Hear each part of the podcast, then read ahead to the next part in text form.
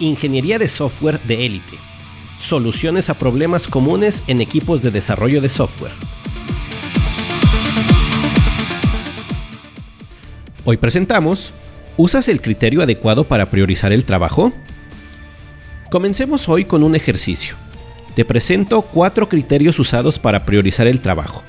Ordénalos del 1 al 4, donde 1 es el que consideras más importante o usarías normalmente, y 4 el menos importante. ¿Estás listo? Estos son los criterios. Urgencia del cliente. Riesgo potencial y valor para el cliente. Valor para el cliente. Estabilidad del requerimiento. ¿Ya lo tienes? Lo compararemos con mi lista ordenada más adelante. Antes, te compartiré algunas de las cosas que he observado respecto a los criterios para priorizar el trabajo. El ideal ágil. Scrum, el marco de trabajo ágil más adoptado en el mundo de desarrollo de software, promueve lo que es llamado el ciclo de desarrollo basado en valor.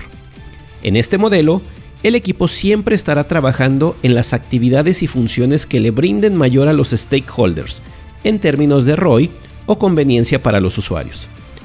La mayoría de los equipos que usan Scrum siguen este criterio para priorizar el trabajo de sus sprints. Es probable que tú también tienes valor para el cliente como el número uno en tu lista. Este criterio parece una buena idea. Permite que los usuarios obtengan y paguen por las funciones que les retornan mayor valor Además, si se construyen soluciones incrementalmente, permite la evolución de los requerimientos e incrementa la posibilidad de entregar el producto correcto.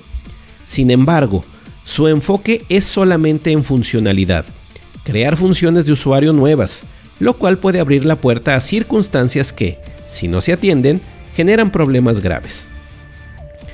El sistema basado en decibeles es probable que urgencia del cliente esté entre tus primeros lugares.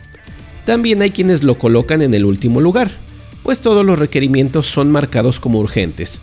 Y cuando todo es urgente, entonces nada lo es. Una realidad que hemos observado en desarrollos donde hay varios grupos de stakeholders con prioridades contrapuestas es que todos consideran que sus requerimientos o peticiones de soporte deben atenderse primero. La priorización en estas circunstancias se hace siguiendo la regla de el stakeholder que grita más fuerte, lo cual no es saludable. Cuando atendemos primero al que ha gritado con más intensidad, lo que hacemos es apaciguar a un grupo e incrementar el enojo en otros, que seguirán gritando hasta que los escuchemos, pero no estaremos generando valor uniformemente. El criterio riesgo-valor. En la parte más alta de mi lista ordenada coloqué el criterio riesgo-valor este indica que atendemos primero el trabajo que minimiza o elimina los riesgos, seguido del trabajo que genera mayor valor a los usuarios. El desarrollo de software implica enfrentar algunos riesgos, los cuales son situaciones probables que pueden incidir positiva o negativamente en el resultado. Cuando no los gestionamos correctamente, nos causan problemas graves o perdemos oportunidades.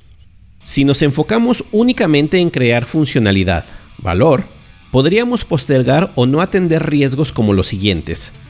Elegir la arquitectura incorrecta. Desviarnos de la versión original y construir el producto incorrecto. El producto no está listo para producción porque no es técnicamente viable, no hay suficiente soporte técnico o no se entrenó a los usuarios. Un ejemplo muy común es que el equipo ha seleccionado el lenguaje de programación y el framework de desarrollo antes de tener los requerimientos y la visión inicial. En este caso, es muy frecuente que la arquitectura sea incorrecta, pues no atiende los requerimientos no funcionales adecuadamente y la deuda técnica será alta. Mi lista final es esta. Número 1. Riesgo-valor. Número 2. Valor al cliente. Número 3. Estabilidad del requerimiento. Número 4. Urgencia que tratamos de eliminar en cada proyecto. ¿Tu lista y la mía se parecen? ¿Cuáles son las diferencias? Con esta nueva información, espero ayudarte a establecer criterios de priorización efectivos en tus equipos. Nos vemos en la siguiente entrega.